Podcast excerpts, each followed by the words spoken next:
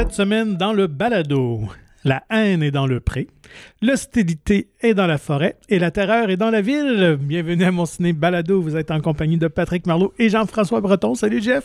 Salut. Ça, c'était préparé. T'as pas improvisé ça, là. J'avoue que j'étais préparé et... euh, T'as des writers. hein. Ouais, encore là, j'ai des droits d'auteur sur euh, ces euh, futures possibles séries télévisées, peut-être. Ça serait bon pour. euh, ouais, c'est ça. Là, ils pourraient nous prendre ou te prendre pour faire les taglines de films là, pour les posters ou les, les cassettes VHS. Donc, euh, ben oui, je voulais euh, faire une petite continuité avec euh, la semaine dernière parce qu'évidemment, la nature occupe un grand rôle encore euh, cette semaine dans deux de nos films de, de- de- des sorties. Oui.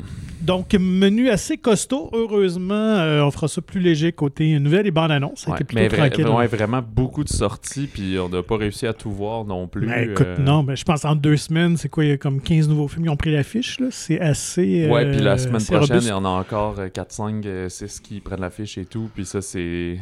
Ben, c'est qu'il y a des semaines où il y a aussi beaucoup de films, euh, disons, plus indépendants, qui, Mhm. qui, euh, ouvrent sur moins d'écran. Mais là, euh, il y a trois sorties américaines euh, majeures, euh, style blockbuster et tout. Fait que. Ouais, c'est- un, gros mois pour le cinéma québécois aussi. Il y a quand même, Ouais. une, quand même une grosse sortie à chaque semaine. Euh, les films étrangers aussi qu'on continue euh, de recevoir. Donc, écoute, là, il n'y a pas de raison de ne pas trouver votre compte sur les grands écrans. Voilà. Euh, ben nous, on enregistre le, le- le vendredi 10 mars. C'est les Oscars en fin de semaine. Bien sûr. Juste vous rappeler si vous n'avez pas vu. On a notre spécial Oscar. Écoute, euh, vous n'êtes pas obligé de l'é- de l'écouter. C'est nos prédictions finalement. Mhm. Mais euh, c'est la deuxième fois qu'on le fait. Ouais, deuxième deuxième, mais il y avait eu beaucoup de, on a eu beaucoup de, de rétroactions positives l'année dernière. Fait que si vous voulez savoir notre avis ou juste avoir un topo en fait de ce qui est en nomination et qu'est-ce qu'on peut s'attendre à voir dimanche. Bien sûr, et bien lundi ou la semaine prochaine, prochain balado, Ouais, le c'est ça. vainqueur pourra tirer la pipe du perdant. C'est ça, on fera pas un, un spécial post-Oscar, mais on en parlera dans nos sorties la semaine prochaine. Euh, moi, j'ai vu passer une nouvelle, je sais pas si ça a coulé aujourd'hui ou hier, c'est le Hollywood Reporter qui rapporte qu'on aurait peut-être enfin finalement Betelgeuse 2, Betel, comment j'ai dit ça? Betelgeuse, Betelgeuse, Betelgeuse, comme euh, deux en même temps, Betelgeuse. Dis-les pas trois fois, par exemple. Non, c'est. Oui, excuse-moi, merci de m'arrêter à temps. Euh, Tim Burton serait de retour, Mhm. Michael Keaton aussi, et la nouvelle coqueluche et star euh, autour de laquelle serait l'histoire, c'est Jenna Ortega, qui jouerait le rôle de la fille du personnage de Winona Ryder.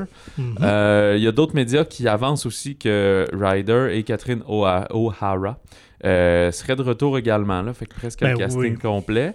Mais c'est drôle parce que c'est pas confirmé, on est comme dans les rumeurs, mais quand ça se rend là, d'habitude c'est assez concret. Mais on dit aussi que c'est ça serait avec Warner Brothers et qu'on pourrait commencer le tournage en juin. Fait que c'est même pas. C'est bizarre. C'est bizarre Ouais, d'être en rumeur, mais que dans Ça fait trois mois le tournage commence. Ça fait quelques mois, tu sais, je vois circuler, ben, ça fait au moins 4-5 ans là, que les rumeurs d'un Beetlejuice 2 s'activent. Différents scénaristes ont même essayé là, de, de fournir une version d'un scénario que Burton a finalement toujours rejeté, ou Warner Brothers.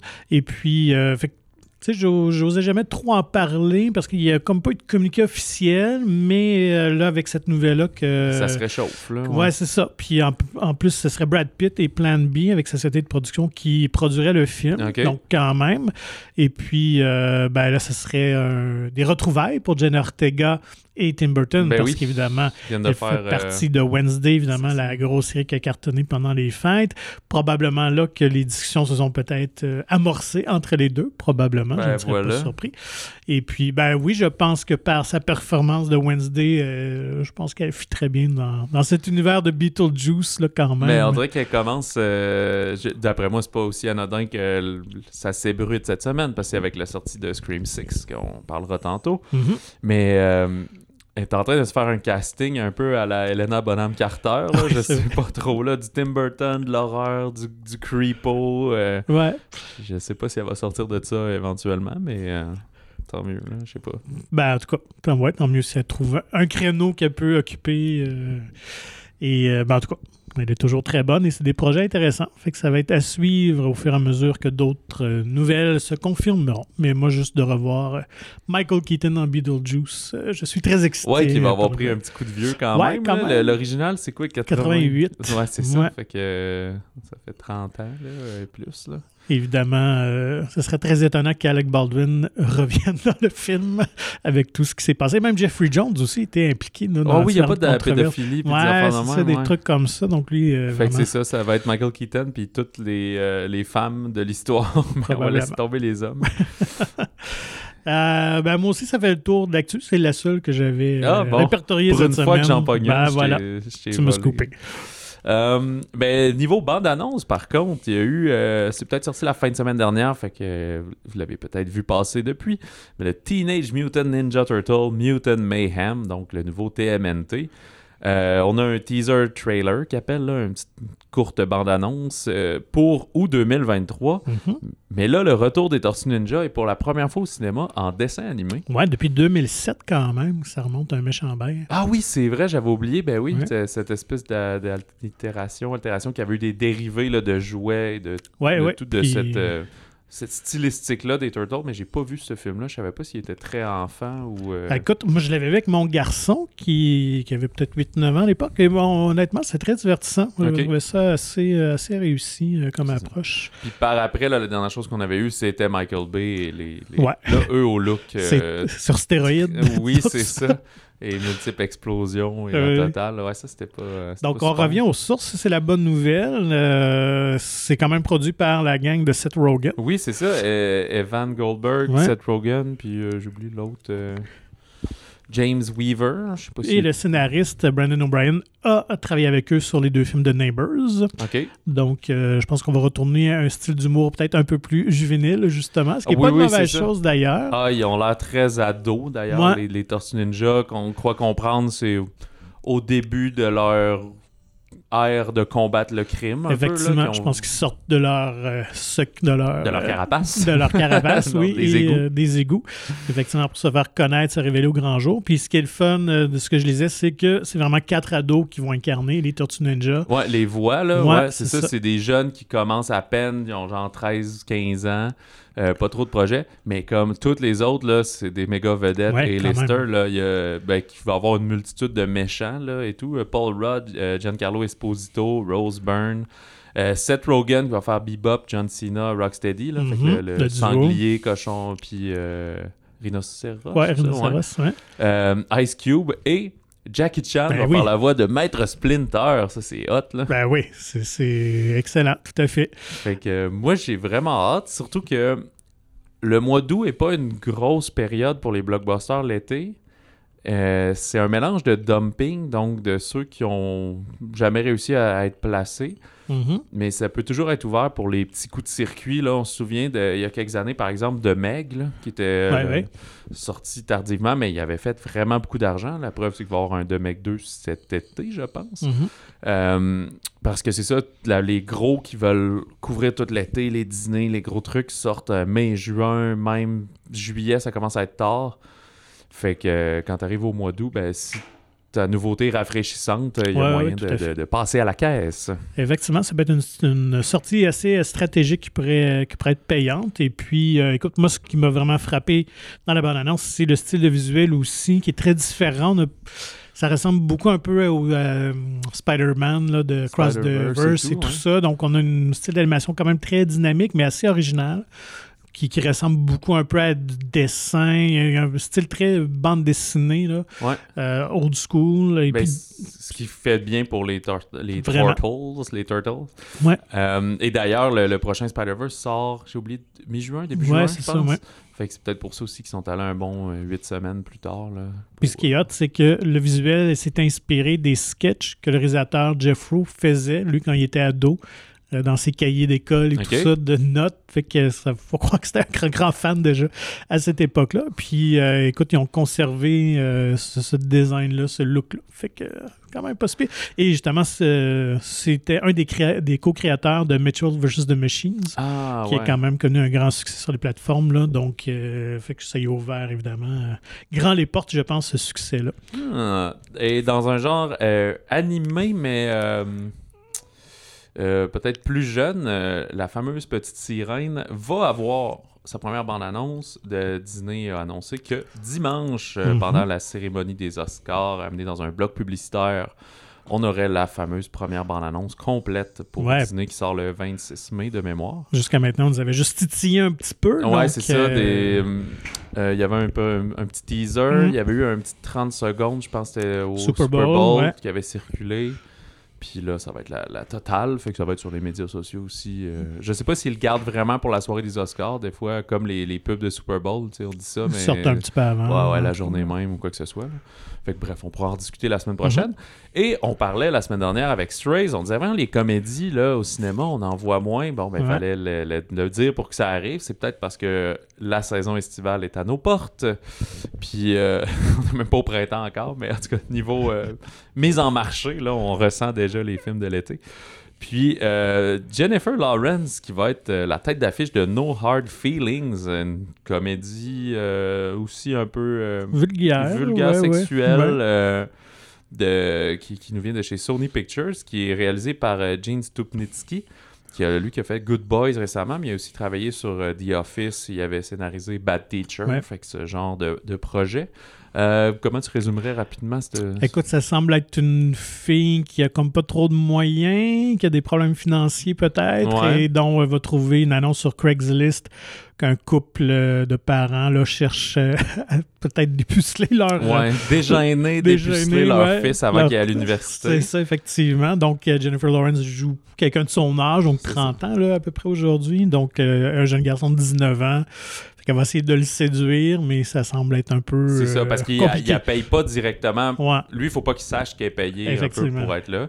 Fait qu'il. Mais. Tu sais, elle essaie de coucher avec, mais tu vois que lui, ça l'intéresse pas tant, mais ils vont développer Oui, quand même. une- ouais, c'est ça, oui. Et ils vont développer une certaine amitié au travers Ouais, ouais. de ça. Fait que des gags visuels, des. des, des- Le joke de jeu de mots. Des calembours, ben oui, voilà. ça, ouais. Fait que euh, je crois que ça va être assez léger. Je me souviens pas de la sortie. Attends, mais- ouais, au mois de juin, 23 juin. OK. Ouais. Voilà. Euh, ouais, fait que bien hâte de voir ce succès-là. Ouais, ouais. Surtout que Jennifer Lawrence a jamais joué dans des comédies comme telles, mais c'est quelqu'un qui est toujours très drôle en entrevue, Oui. euh, Saturday Night Live, euh, n'importe quoi. Un talk Fait show, de réparties et tout. Oui, oui. Fait que c'est Je pense que c'est un bon rôle, un bon rôle pour elle, effectivement. Un bon genre à exploiter. Puis elle s'est faite quand même assez tranquille là, dans les euh, derniers deux ans. Je sais qu'elle a accouché aussi, elle a donné naissance. Ouais, c'est comme un petit comeback. Là, Ben, euh, c'est parce qu'il y a eu. Euh, J'ai oublié, mais c'était sur Netflix, là, le film euh, de fin du monde avec DiCaprio. oui, c'est vrai, ouais. Mais ça? fait quoi déjà Un, Ben, un an et demi? non, c'était à Noël. euh, Ah ouais, deux- juste- Tu sais, le, le décembre 2021. Ok. Fait que ça fait un an. Mais euh, les tournées promo et tout sont moins intenses des films de Ben plateforme que, que des films cinéma. Là. Il y a un tapis rouge puis ça finit pas mal là. là. Fait que euh, c'est peut-être pour ça qu'on n'a pas entendu parler. Mais oui, elle a aussi fait, contrairement à bien d'autres euh, comédiens comédiennes, si je me souviens bien, sa grossesse et tout était plus secret. Là. Elle s'est juste retirée, elle a Mhm. vécu ça et, et tout, que de faire plein de plateaux télé. euh. Ben, je pense sur la tournée promo de. C'est euh, ben, j'oublie comment ça s'appelle, ce film-là. là. Mais euh. Ad- c'était-tu Adam McKay qui avait fait ça? Ouais, ou ouais, un ouais. autre, Puis je pense qu'elle était enceinte sur quelques plateaux, peut-être. Fait qu'après, elle a géré ça et tout. Bref, Bref. oui, Donc, on l'a moins vu que quand elle était dans deux, trois blockbusters euh, à l'époque des, des Ouais. X-Men, entre autres. Et Hunger Games. Mhm. Donc, à voir euh, fin juin, No Hard Feelings. euh, si vous aimez les comédies euh, vulgaires, euh, je pense que ça va être Qui intéressant. va sûrement être traduit par Sans rancune ou quelque chose Ouais, comme ça. Mais il y a peut-être un jeu de mots avec euh, Ben, ouais. Getting Hard là, qui est comme euh, bandé.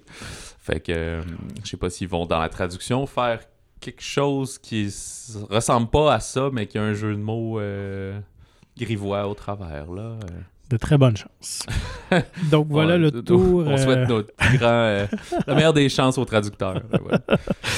Euh, donc, c'est ouais, c'est les bandes annonces pour cette semaine. Alors, plongeons dans ces sorties, ce, ce- cette grande fin de semaine de, de sorties cinéma. Euh, on va le dire avec le Québécois en premier? Oui, bien sûr. Bon, alors, Crépuscule pour un tueur de Raymond Saint-Jean. Oui, euh, mettant en vedette Éric Bruno, Benoît Gouin, Rose-Marie Perrault et Sylvain Marcel, une distribution euh, ben, tout étoile et surtout très investi dans ce film-là. On est en 1979 à Montréal et on va suivre le redoutable tueur à gages Donald Lavoie, euh, joué par euh, Éric Bruno, qui travaille sous les ordres de Claude Dubois, mais pas le, pas le chanteur qu'on connaît, mais celui qui a le clan, des, le clan Dubois, joué par Benoît Gouin, qui est le, le boss de la pègre du sud-ouest de Montréal. Euh, c'est pas, c'est pas des, des motards, pas des mafieux, mais c'est, des activités illégales là, de contrôle de bar, de vente Ouais. de drogue, ce genre de choses. Euh, mais éventuellement, dans ces activités-là, lors d'une arrestation, euh, la confiance entre la voix et son patron va venir à, à s'effriter, ce qui va euh, menacer leur relation et peut-être la sécurité de Donald Lavoie. Donc, un très bon film policier pour ceux qui aiment ce genre-là, mafia, crime organisé. Euh, un film très solide. Moi, ce que j'ai aimé, euh, on évoque, ben, on est dans un film d'époque des années 70 et on évoque aussi ce style-là cinématographique américain. Donc, on pense à des films comme Dark Day Afternoon, The French Connection. euh, donc, j'ai bien apprécié cette réalisation assez sobre. On s'entend que c'est un film qui a un peu moins de moyens que Confession, pour ceux qui auraient peut-être vu le film de Luc Picard l'été dernier. Mais on touche un pan d'histoire que moi je connaissais pas. Euh, J'avais jamais entendu parler de, de ce personnage-là, euh, qui est quand même assez intéressant, d'autant plus que euh, au Canada, c'est pour lui qu'on a créé le. En tout cas, ça a été le premier témoin placé, premier délateur. euh, du, du crime organisé dans, dans le programme de protection. Des témoins, Des c'est ça, ouais. c'est fait Donc, qu'éventuellement, euh, il a purgé une certaine peine, puis après ça, on a changé son identité, Ouais, on l'a relocalisé. Fait qu'il doit être encore vivant aujourd'hui, j'imagine. J'imagine, Ben, ouais. Ça dépend toujours, mais il doit avoir un genre de 80 ans quelque part, puis il va aller voir le film euh, subtilement à mener, peut-être. ouais, je- J'espère qu'il va apprécier.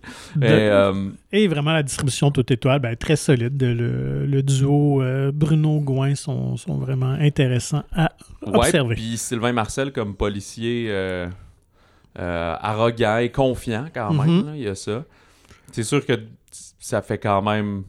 euh, parce que un- comme tu dis, c'est un moment important dans... Ces temps-ci, la police n'a pas toujours bonne presse, mais je pense que dans des affaires criminelles comme ça, c'est très important. la, la loi et l'ordre, dans une certaine mesure, là, c'est Ouais. pas de- là-dedans qu'il y a nécessairement de l'abus de, de police. là.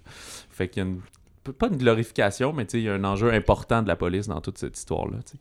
Puis, euh, mais euh, ouais, c'est intéressant aussi. C'est- quand même un bon défi, là, reproduire les années 70 avec euh, un budget limité. Là. Écoute, je sais pas c'est combien exactement, mais euh, en entrevue, Raymond Saint-Jean comptait justement, ben oui, on trouve des vieilles voitures des années 60-70 qu'on glisse là, mais il y en a une sur dix qui roule pour vrai. Là. Les autres, ils n'ont pas de moteur, elles sont juste placées là, mais ça coûte une fortune de les Mhm. amener sur des remorques, des placer, des pousser, tout est cool. Tu, mesures tous tes angles de caméra pour être sûr que, que, que tout cadre, mais Ouais, ça, c'est les un. films d'époque, c'est toujours compliqué. Puis tu sais, il y en a quand même plusieurs. Oui, il y a la, la je sais plus c'est quoi, mais tu sais, la voiture du personnage de, euh, d'Éric Bruno, tu sais, de Donald Lavoie, mais les voitures de police aussi, là, Mhm. c'est- ça doit être encore plus rare trouver une, une vieille voiture de police des années 70 que juste une vieille Cadillac. là. Ouais, j'imagine, ouais, ouais. Puis tourner des. choisir des lieux aussi là, qui sont pas trop contemporains, parce Ouais. qu'évidemment. Tourner dans un café internet. ouais, c'est ça. Mais Et- pour les devantures et tout ça, là, fait que. oui, oui, ouais, c'est ouais. ça. Puis il comptait également, euh, il racontait que, tu sais, ils ont rapidement, ils ont voulu éviter là, les clichés de l'époque, donc le, le brun-orange euh, sur tout. Sais, oui, il y en a, mais c'est pas vrai que les gens s'habillaient 100% comme ça. Oui, oui. Euh, et euh, ben, on a un épisode spécial euh, qui, qui, euh, va paraître, ou peut-être qui est déjà paru au moment où vous écoutez ça, où on a pu discuter avec Raymond Saint-Jean, donc le, réalisateur et co-scénariste. C'est vraiment lui qui a mené le projet là, depuis le début. Et les comédiens Éric Bruno et Benoît Gouin. Super intéressant aussi, je pense que ben, j'ai monté l'épisode hier, puis on, on le mentionne dans l'introduction, mais je peux le redire. Je pense qu'on a posé 4-5 questions, les, les gars se renvoyaient la balle. Là, Ouais. un ouais, mais moi aussi, je voudrais rajouter que, que. Des- Il y a des petits moments où tout le monde euh, parle en même temps là, pour puncher ou quoi que ce soit, mais euh, non, ils sont vraiment investis de ça parce que tu comprends que et euh, Benoît également ont fait beaucoup de recherches Mm.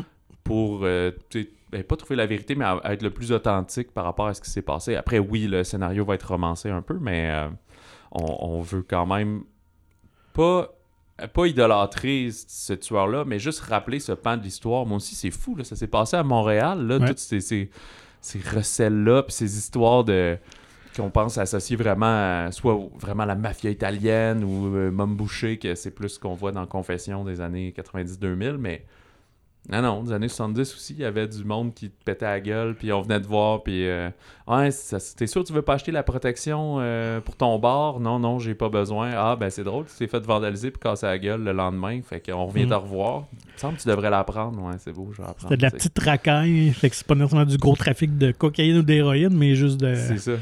de- Puis, ça. puis là-dedans, ben, le personnage de Donald Lavoie, le, le- ben, le personnage, le- ouais, la personne qui est, ce qu'on comprend, c'est que c'est un soldat, c'est un bon soldat. Ouais.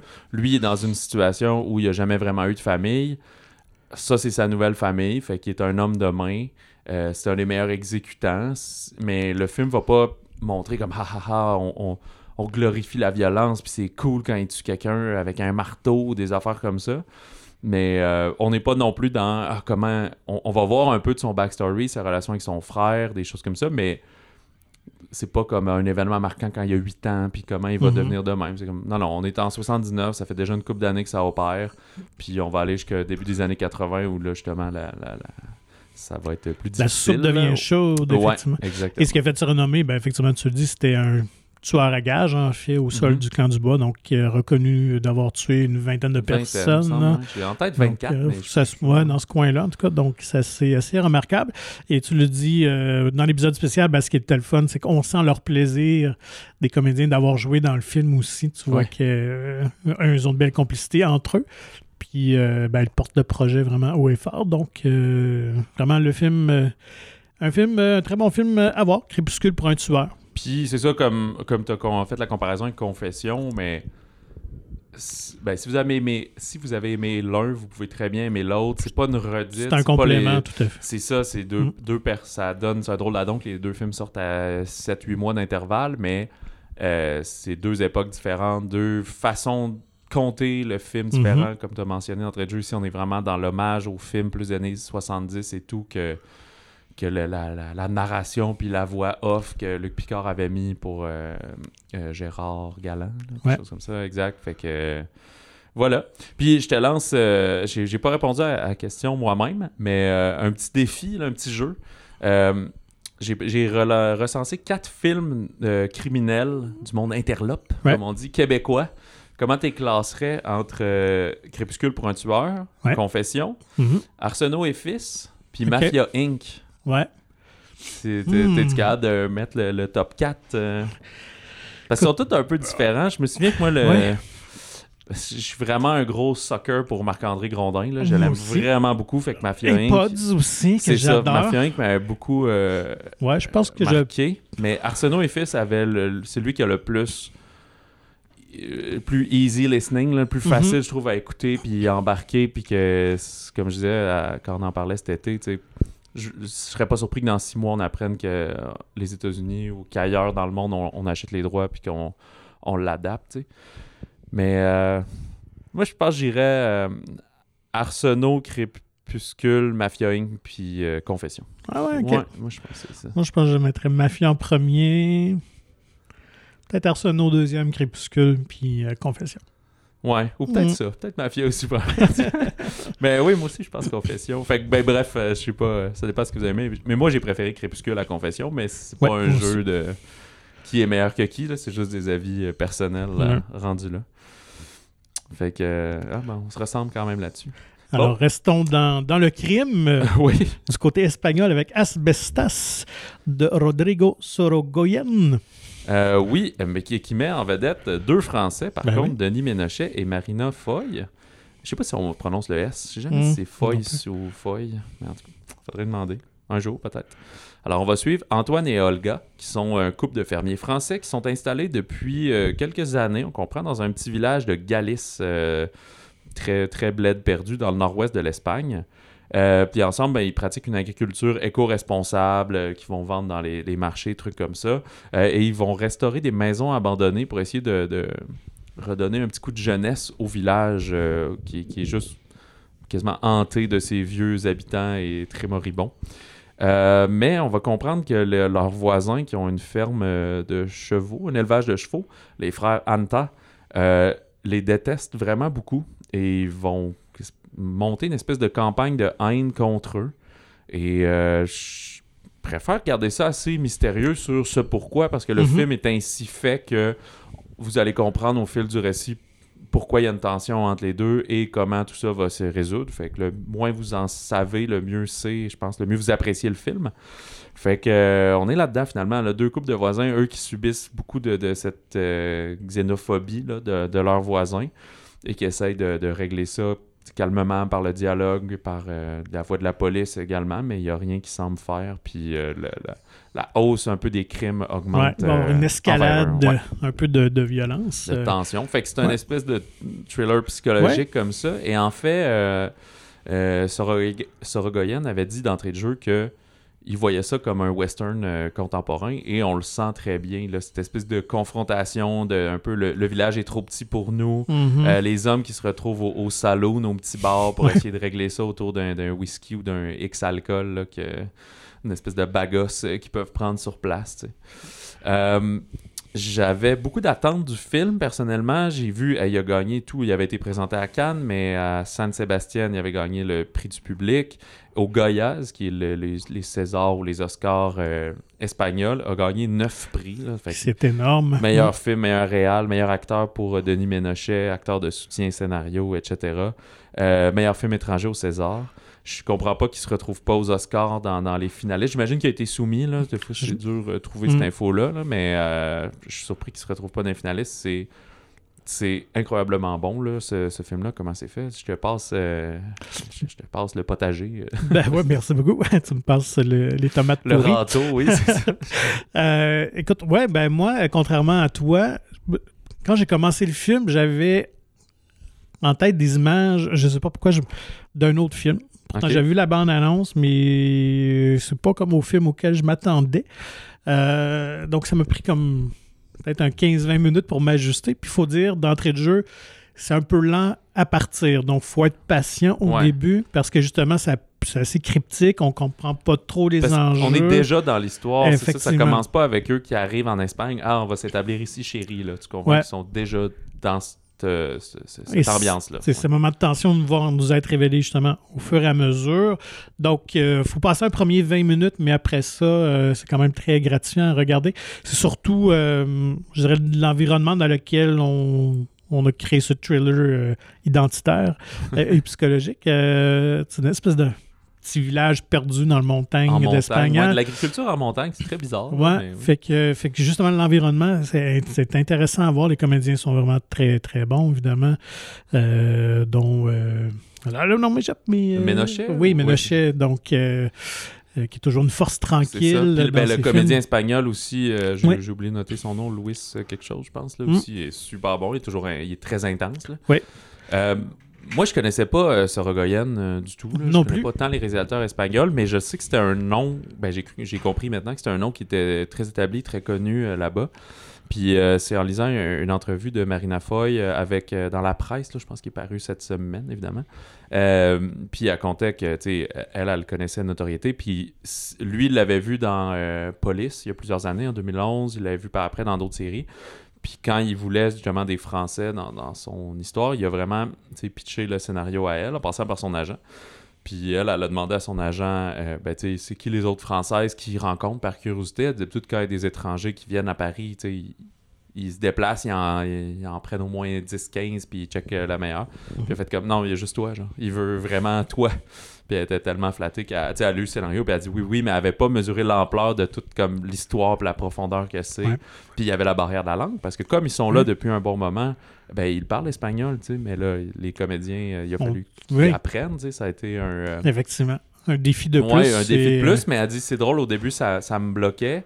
Puis maintenant, ça m'a donné cette liberté-là. Puis là, elle réalise que à cette heure, la barrière de langue, c'est pas un défi. Si tu me donnes le temps Mm. d'apprendre la langue, je peux jouer n'importe quoi. Mais tu sais, je peux pas avoir l'air d'une- italienne. Ouais, euh, ouais, c'est ça. ben, elle, elle parle un peu italien en fait, parce que son père l'est. là. Mais mettons, en portugais, ben, mais il faut toujours que j'aie l'air d'une française qui parle portugais. Là. Mhm. c'est assez limite. Là. Mais euh, voilà, fait que tu sais, super intéressant. Puis, euh, fait comme on mentionnait, tu sais, c'est- c'est un film qui arrive à point dans cette espèce de dialogue. On sent une espèce de montée de. Peut-être post-pandémique, de, de, oui, ouais, de oui, méfiance, de fermeture vers les autres. de- ça, fait ça a brassé beaucoup de, de, de, de merde, là, toutes ces histoires de, vaccins, de, Mm. pro-choix, et etc. Fait que peut-être ça arrive à point. Et c'est inspiré d'une histoire vraie. Ben oui, ben oui. que, ben, tu lisez pas trop dessus avant si vous voulez pas voir euh, comment va aller cette histoire-là et tout, mais Mm. euh, c'est ça qui a inspiré euh, Sorogoyen, et c'est qui- lui qui travaille avec ses collaborateurs habituels, là, son, son scénariste et tout. Fait que euh, il a comme romancé autour qu'est-ce qui aurait pu arriver dans, dans cette fameuse histoire de voisins euh, en, en- en querelle. Ouais, donc vraiment une belle, euh, la belle découverte de la semaine, je dirais. Ouais. Asbestas, si vous aimez le cinéma étranger, allez-y. Euh, D'ailleurs, euh, c'est ça, il y a beaucoup de, de sous-titres. hein, Oui, c'est ça, c'est majoritairement, ça en va se passer en espagnol, espagnol. c'est. Sur quand le couple sont ensemble chez eux ou qui parlent avec leur fille qui est encore en France, ben, ben, ils parlent en français, Mm. mais sinon c'est en espagnol tout le temps. Et moi, j'avais Euh, un grand plaisir de retrouver euh, Marie Colomb dans un, dans un petit rôle quand même, mais Ouais. euh, qui, qui, avait été très bonne dans Les Magnétiques, qui était sorti l'an dernier. Ouais, Euh, donc, vraiment une qui jouent leur fille. euh, Ouais, c'est ça. Je pense que c'est vraiment une comédienne. J'espère qu'il va prendre encore plus de galons parce qu'elle est vraiment, euh, vraiment excellente. Et ce qui était, euh, ouais, avant que j'oublie mon, mon idée, c'est que aussi le film est quand même contient beaucoup de moments tranquilles, de longs dialogues où la caméra, la caméra est juste posée. Donc, il y a vraiment une excellente performance de comédien dans ce Mhm. film-là. À trois, quatre reprises, là, on a des envolées de 6, 7, 8 minutes où la caméra bouge pratiquement pas. C'est une prise en continu. Euh, donc, ça, faut le Ouais, faire. dans, les, dans les bars, dans le Ouais, bar dans les aussi, bars, ouais. euh, dans la maison aussi, à un moment donné aussi, les deux se parlent, la fille et, et la mère, euh, un peu plus tard dans le film. Donc, vraiment, là, au niveau d'une réalisation assez sobre, mais euh, qui laisse toute la place vraiment aux comédiens. ouais, Ouais, très maîtrisé, tout à fait. Ouais, c'est ça. C'est la nuance entre faire les choses simples parce que tu sais pas quoi faire ou Mm. faire les choses simples parce que c'est ça qui doit être fait. là. Effectivement, qui donne encore plus d'impact à Ah, la, la, scène. musique aussi est quand même très anxiogène dans, sa manière d'être. Il y a beaucoup de tension quand euh, Ménochet prend des marches euh, dans le bois, des choses comme ça. Euh, leur chien est vraiment pas utile. là. Il se fait Ouais, n'importe qui siffle après leur chien puis il est, il est super Pas de contrôle il va- dessus. Ouais, exactement. il, il obéit, il a pas de maître, il obéit à tout le monde. tu sais. fait que euh, ouais, Asbestas, moi c'est vraiment mon coup de cœur de la semaine. Je ne cache pas. Fait que je sais pas si c'est offert dans, dans plusieurs cinémas, mais euh, sinon à tout le moins c'est le genre de film comme on dit souvent. Parlez-en à votre euh, Faites-le savoir à votre cinéma euh, de, de quartier que, que ce film-là vous intéresse. C'est le genre d'affaires qui peuvent faire venir, ne serait-ce qu'en Mm. programmation spéciale. Des fois, ils- les, le- le- j'en parlais avec d'autres propriétaires de salles. Je suis pas un propriétaire de salle, mais avec des propriétaires de salles qui disaient, il y en a beaucoup qui ont des ciné-répertoires tous les mardis euh, ou une fois par mois, on, on présente un film, mais là, le, le bassin, la, la, la l'offrande est grande, puis ils savent pas toujours quoi mettre. Ouais. Fait que des fois, ils vont y aller avec le box-office ailleurs et euh, juste la reconnaissance, les prix, etc. Mais ce film-là, je sais pas s'il va y avoir le box-office qui va suivre. En France, il y a eu un bon succès, par contre. Euh, et en Espagne. Mais euh, ici, je sais pas, là. Mais bref, glissez-en un mot, puis c'est le genre de film que vous allez pouvoir voir dans ce contexte-là et Ouais. apprécier. Puis, tu sais, tu parlais du début un peu lent. Euh, c'est un film aussi qu'on a vu en plateforme, qu'on a écouté comme chez Ouais. nous. Fait que moi, c'est aussi toujours un petit peu plus euh, difficile, sais, la qualité du son euh, sur ma télé ou euh, des fois je mets des écouteurs, là, mais c'est comme moins hot qu'en salle, on s'en cache pas. C'est là, effectivement. avec un, un logo en filigrane en plein milieu de l'image et tout. Fait que si je capote sur un film dans ce contexte-là, chez moi, c'est sûr qu'en salle, c'est encore mieux. là.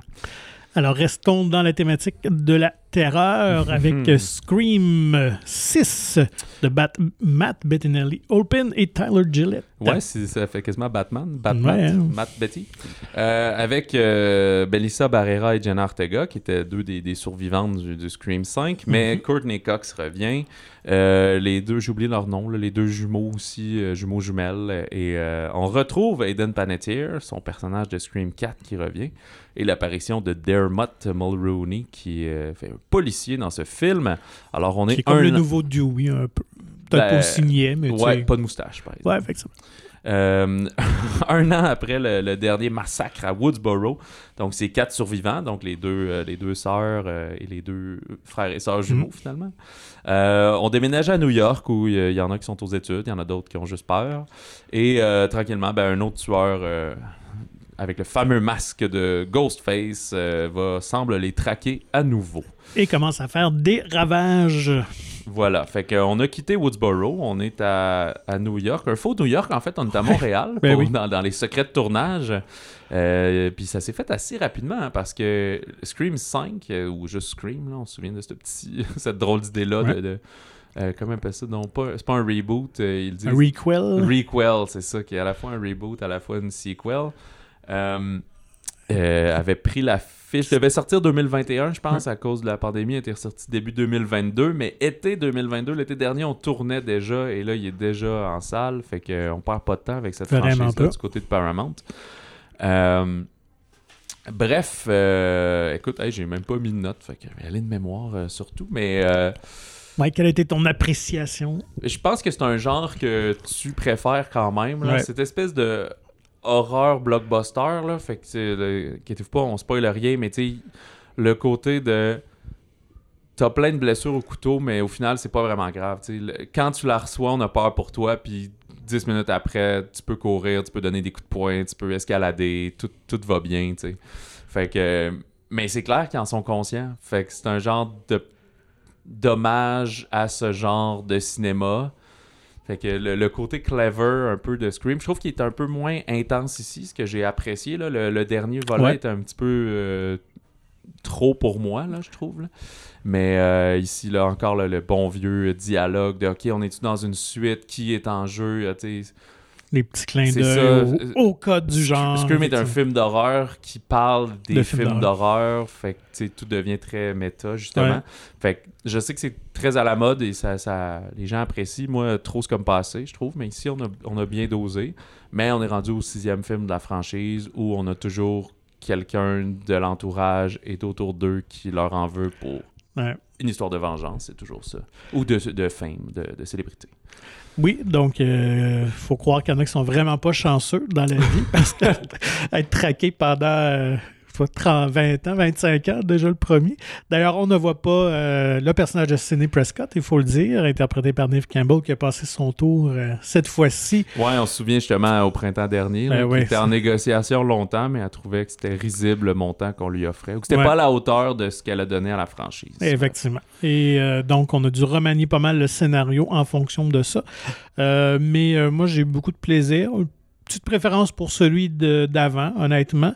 Mais quand même, les nouveaux réalisateurs, ben, en fait, nouveaux, parce qu'ils avaient quand même réalisé l'autre euh, euh, d'avant aussi. Mais euh, je pense qu'ils ont. Un, ils ont un très bon sens de créer des scènes de tension, de bien tourner ça. Même, je pense, mieux que Wes Craven, honnêtement.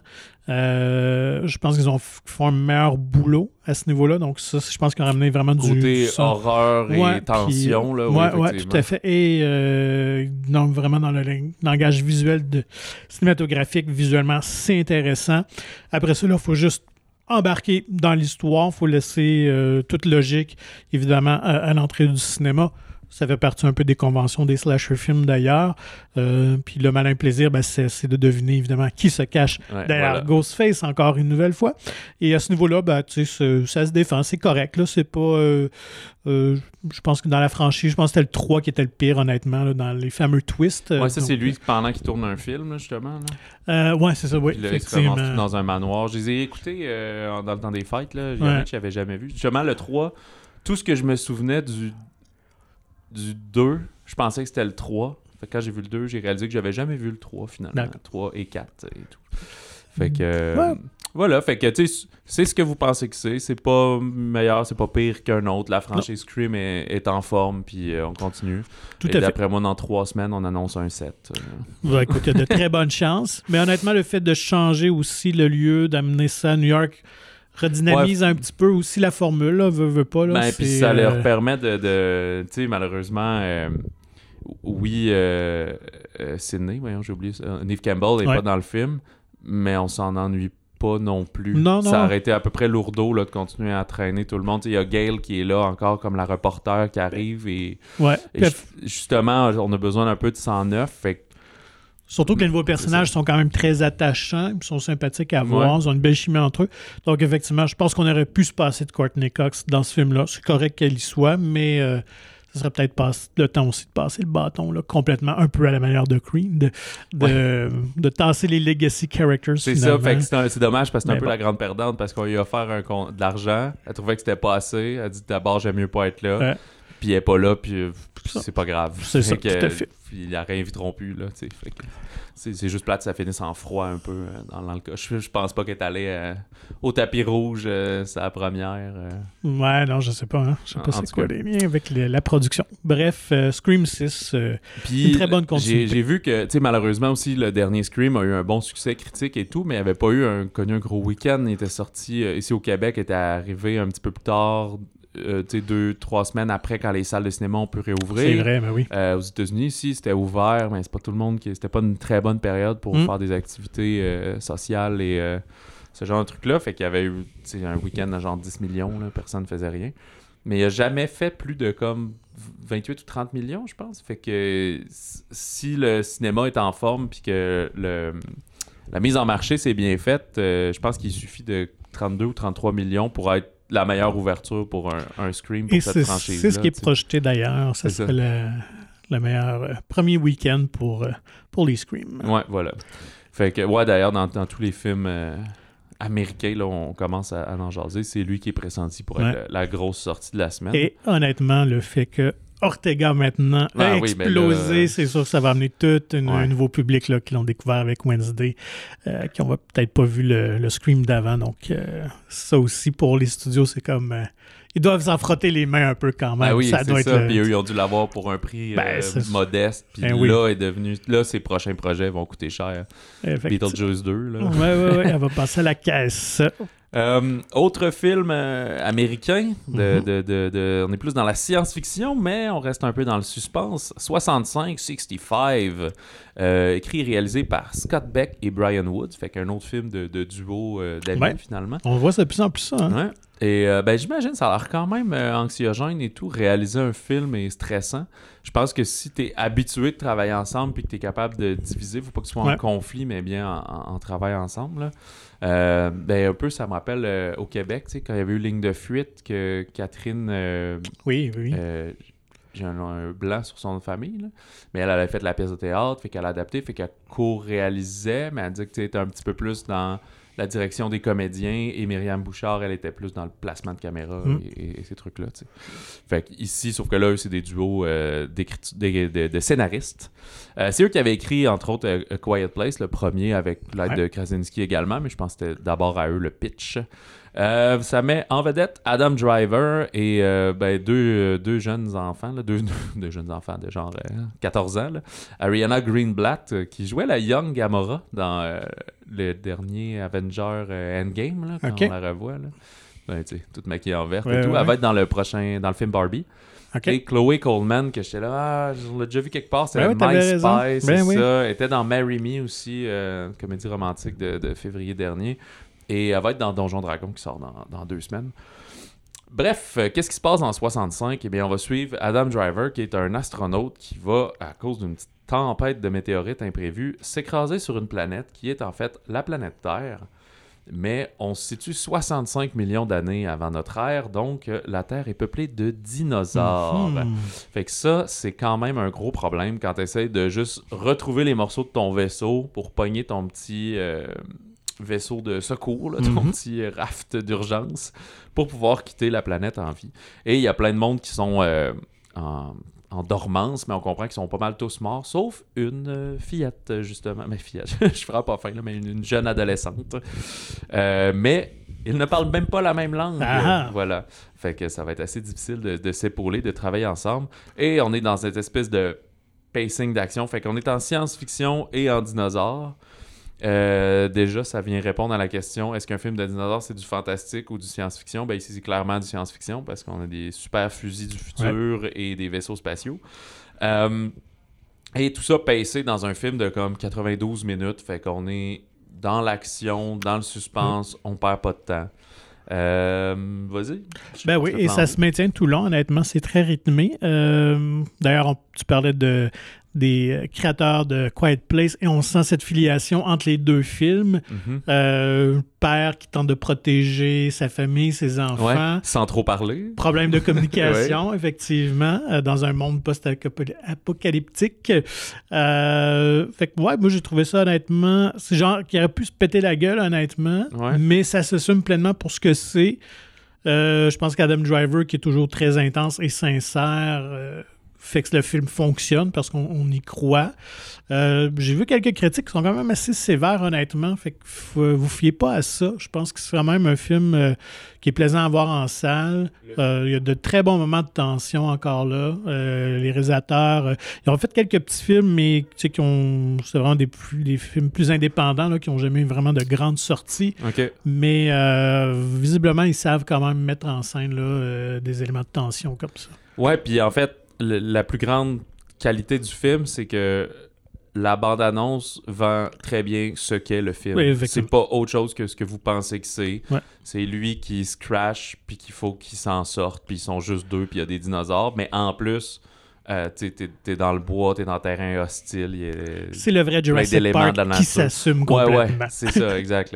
C'est un peu comme la, dans Jurassic Park, la passe où euh, la, la fourgonnette tombe en bas de l'arbre, puis là, ils sont comme dans l'enclos du T-Rex, puis là, il faut qu'ils traversent ça. Ben, c'est comme cette partie-là pendant, Mm. pendant 1h30. Euh, ben, j'ai, ouais, j'ai vraiment apprécié ça. Je suis pas sûr que ça va passer à l'histoire, hein, justement. Mais euh, est-ce, que, est-ce que tu veux parler de. On le sait dès le départ, en fait, c'est que la- on va garder du suspense. Ouais, euh, garder, sur euh, ouais. qu'est-ce qui s- pourquoi ils sont là 65 millions d'années Mm. avant. On va vous laisser le découvrir.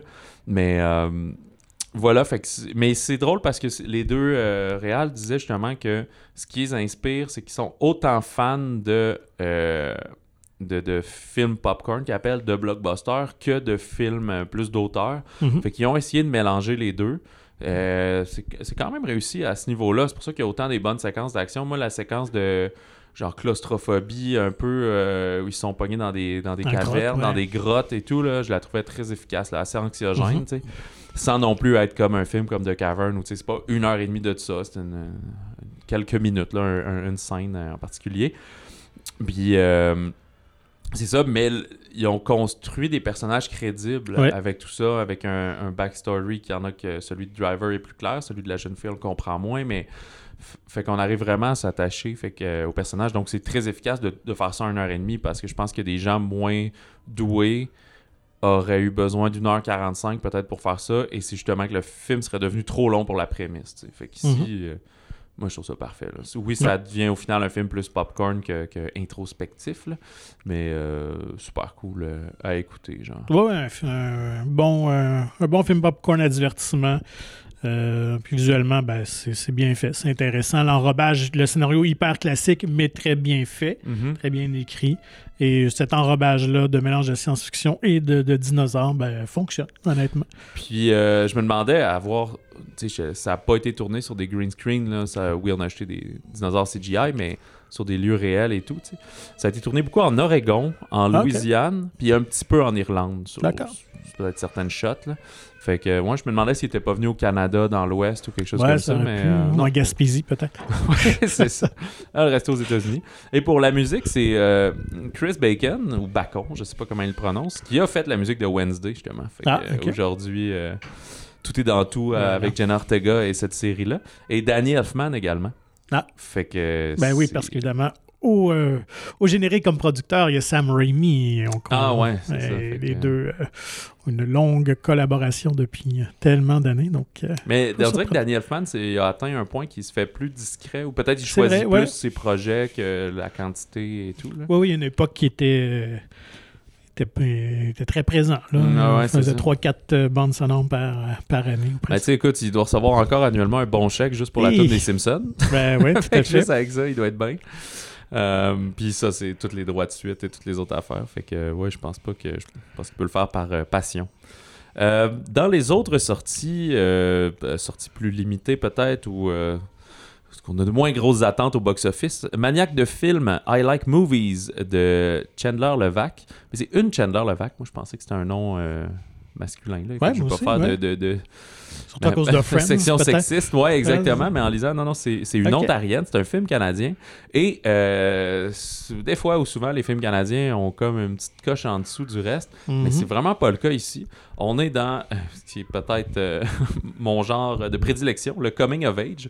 Pourtant, je n'écoute pas tant que ça, mais je pense que c'est toujours moi qui est en train de mentionner euh, récit d'apprentissage et coming of age. Euh, on est en 2002 à Burlington, en Ontario. Euh, on suit un jeune cinéphile qui rêve d'étudier dans une prestigieuse université américaine, NYU, quelque chose comme ça. Il veut aller à New York, mais ça coûte comme 90 000 piastres Mhm. par année. Fait que là, il dit, bon, ben, j'ai besoin d'argent. Fait qu'il se trouve une job euh, au, euh, au- dans la chaîne qui s'appelle Requels, là, un genre de super club Vidéotron ou de Blockbuster, finalement, au club vidéo local.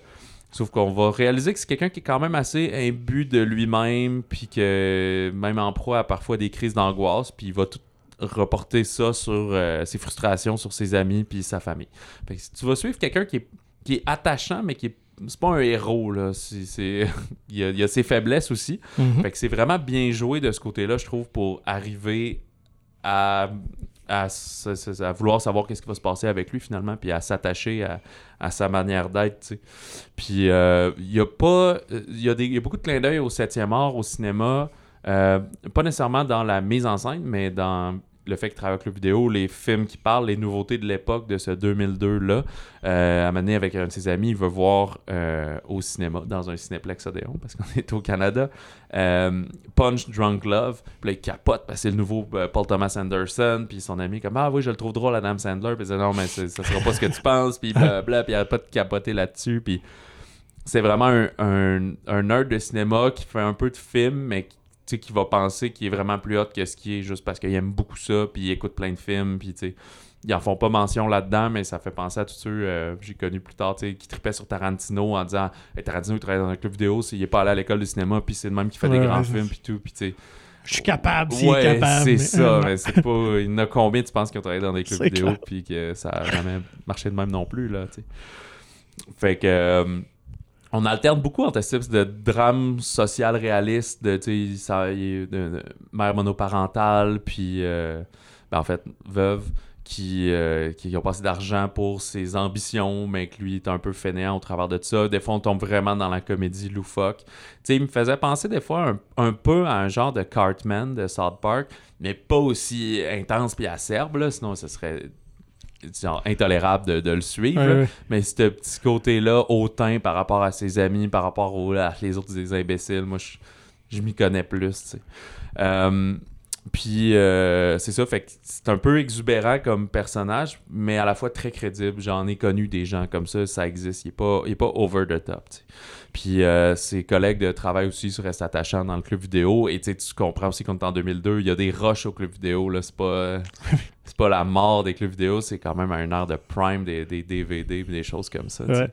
Puis tu te retrouves aussi avec des collègues qui ont. Tu sais, lui, il a comme 16, 17 ans, 16 ans peut-être, travaille là. Ses collègues ont, mettons, euh, 24. Fait que cette- ce clash-là de, de comme, ah, tu Mhm. penses que t'es comme eux, mais t'es t'es un enfant par rapport à eux, mais aussi pourquoi ils se retrouvent à travailler là, pourquoi sa gérante de 25 ans, elle travaille temps plein dans un club vidéo, c'est t'aspires à plus que ça, fait que ça va mettre des, des, euh, des relations en- entre ces gens-là, exactement. Ben, moi, ça me parle beaucoup. J'ai l'impression que c'est un peu ma vie. Fait que c'est quand même assez drôle. Parce que, honnêtement, j'avais cet âge-là quand j'ai commencé à travailler dans un club Ok, vidéo. c'est ça. Puis, effectivement, mes amis, euh, puis je venais d'arriver à Québec, j'avais pas un grand cercle d'amis, mais c'était toute cette gang-là avec qui je travaillais, qui était à l'université, alors que moi, j'étais au cégep. J'avais, c'est ça, 17-18, eux, il y avait 22-23. Fait que, euh, fait que c'était vraiment drôle. Fait que moi, c'est certain que ça va euh, être dans ma, ma liste euh, de choses à voir. C'était-tu justement un gros Vidéotron, quelque chose comme ça que tu Non, travaillais? nous, on était dans un petit club indépendant, euh, puis ce qui était le fun pour Québec. On avait beaucoup de films répertoires, beaucoup de films en anglais aussi. Euh, fait que non, on avait euh, du choix, mais c'était juste un peu avant l'explosion des Vidéotrons. Fait que ça, je m'en rappelle là, quand on commençait à arriver. Ok, des Puis, tonnes de copies. Ouais, ouais, ça, ça, ça, ça nous a quand même fait mal, là, honnêtement, je m'en cacherai pas. Mais, euh, mais on desservait quand même ça, une clientèle là, quand même très cinéphile. Justement, qui allait voir les films euh, au CLAP, qui était proche. Euh, on était proche de la pyramide pour ceux qui sont de Québec. Puis, euh, ben, beaucoup de nos clients, c'était des joueurs des Nordiques de Québec. Ah ouais? ok. Ouais, fait que j'en ai servi quelques-uns. Adam Foote, puis Chris Simon. Puis, Il écoutait quoi? Il, ouais, il c'est des, des pornos? c'est trop long. Mais c'est parce qu'il y avait trop loin, beaucoup de films anglais, c'est pour ça qu'il Ben, effectivement, c'est ça, ouais. Fait qu'il venait checker les blockbusters, mais euh, ça. Il prenait pas des Bergman, là. Non, non, non, non, c'est ça. c'était pas des, non, c'était pas des, des, des consommateurs de films de répertoire. C'est ça. Mais écoute, ça fait tellement longtemps. Mais, mais c'était cool, là, tu sais, à l'époque. euh, Ah ouais, tu vois ça, puis euh, voilà. La petite anecdote, le petit Il, aparté. il ramenait-tu leur film en retard, eux autres? Hmm. Puis y avait-tu un- une pâteau à ses amendes? Il ramenait VHS pas rembobiné, mais c'était pas grave. Puis- Effectivement.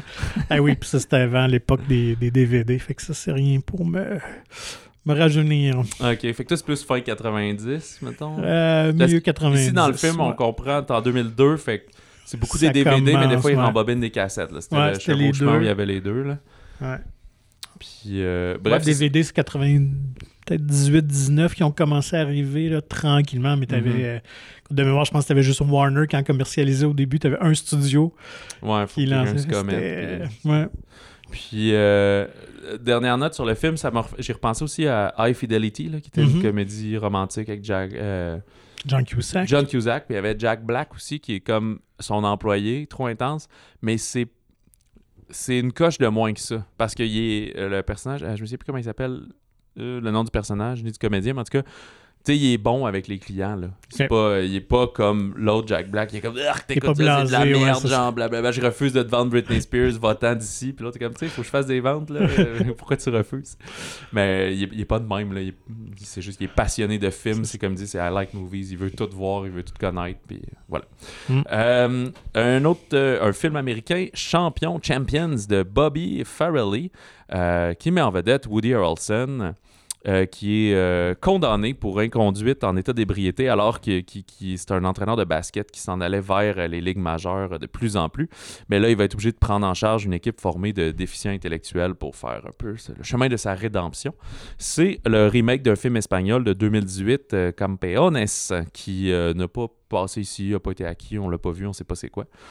Fait que c'est quand même le, le message euh, inclusif un peu cliché que vous pensez que c'est. Le film est pas mauvais pour autant, mais c'est la bonne Ouais, foi, l'ouverture vers les autres et tout. J'ai hâte de voir c'est lequel des. euh, quel côté humoristique des frères Fairley, d'ex-frères Fairley, parce qu'ils étaient les deux, euh, Peter et Bobby, à une certaine époque. Parce qu'ils ont quand même fait quelques comédies assez acerbes, assez. euh, Ouais, début donc, 2000, ouais, là, eux autres, ils étaient, c'est euh, Marie, un je ne sais quoi, Ouais. euh, Hors Dumb- le superficiel, on parlait de Jack Black. Dumb and Dumber, Me, Myself and Irene. Donc, donc, il était très bon dans la comédie euh, conceptuelle.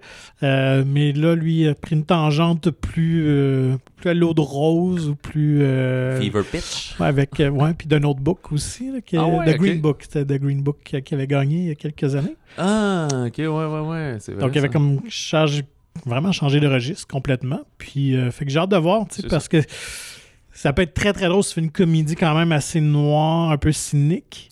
Je pense pas qu'on va là-dedans. Si dans les Le- bons sentiments, ça peut être un peu euh, casse-gueule, mais je suis curieux de voir. Ça, ça pique ma Mais des curiosité. critiques euh, que j'ai vues euh, honnêtes, comme vous avez Ok. compris, on, on l'a pas vu, là. On a amené, on on n'a pas, Mhm. pas juste ça à faire. Non, mais j'ai pas eu le temps, mais je serais curieux d'aller le voir. Euh, J'aime toujours pour, les films de sport. de pour, sport. des pour Fairley et Woody Harrelson, parce qu'il avait joué justement dans Kingpin, le roi de la quille. Ok. N'était pas leur meilleur, je dois, je dois avouer. Puis ce qu'on dit, c'est que Harrelson est égal à lui-même. là. Il a atteint ce stade des acteurs un peu à la Bill Murray qui joue lui-même. oui, tout à fait. C'était c'est pas la première fois. Il avait fait un film de basket avec. euh, White Man Can Jump. Ah, ok. Il a fait plusieurs films de basket d'abord parce que c'est pas ça que je pensais. Je Non. pensais avec euh, Will Ferrell, là, qu'il Ah. rachetait les Tropic Thunder. Tropic, Ouais, je l'ai euh, pas vu. C'est un des rares Will Ferrell que j'ai pas vu semi-pro. c'était Oui, exactement, c'est Donc, ça. il était dedans. Puis euh, euh, Harrelson joue le rôle du. C'est comme le meilleur joueur, mais il a été un peu exclu de la NBA. Fait qu'il le ramène dans sa ligue de. C'est une ligue euh, indépendante, ligue privée, genre. Mhm. Mais il est alcoolique, puis il est toujours sa brosse, puis euh, c'est des problèmes de cœur, et etc. Fait que il est bon pour être un alcoolique qui vers la rédemption, tu sais. Oui, tout à fait. Euh, puis c'est pas dans Hunger Games aussi qui est Ouais, ça? Hunger Il est Games, Dans l'ancien euh, gagnant, puis il est alcoolo. puis- Zombieland est pas loin de ça aussi. Ouais, tout à fait. Fait que euh, il y a, il y a- y a son Kingpin, casting. puis ça, oui, tout à fait. le monde l'aime. Fait que notre Natural Born Killers, il est pas de même. Non. euh. Euh, euh, moi, c'est tout pour moi. Là. Je pense que ça, pas ça de couvre. documentaire encore, Euh, tu me déçois. Ben non, écoute, euh, tu vas avoir hâte au prochain. Euh, et euh, il y en a la semaine prochaine. D'accord. Et euh, c'est ça, il y a d'autres peut-être films plus indépendants, mais là, euh, c'est ça, je pense qu'avec euh, quoi on a parlé de six films, là, je pense que c'est- correct. Mhm. Euh, la semaine prochaine, le 17 mars, La Cordonnière, donc un prochain film québécois qui prend l'affiche, quand même une grosse production. Et euh, DC continue à vider son catalogue avec Shazam euh, 2, la, la rage des dieux. Et moi, très curieux de voir Inside avec euh, Willem Dafoe, Ouais. euh, cambrioleur qui se On retrouve de bien enfermé dans un espèce de condo sous haute sécurité avec pas de bouffe, pas d'eau, euh, rien. Mm.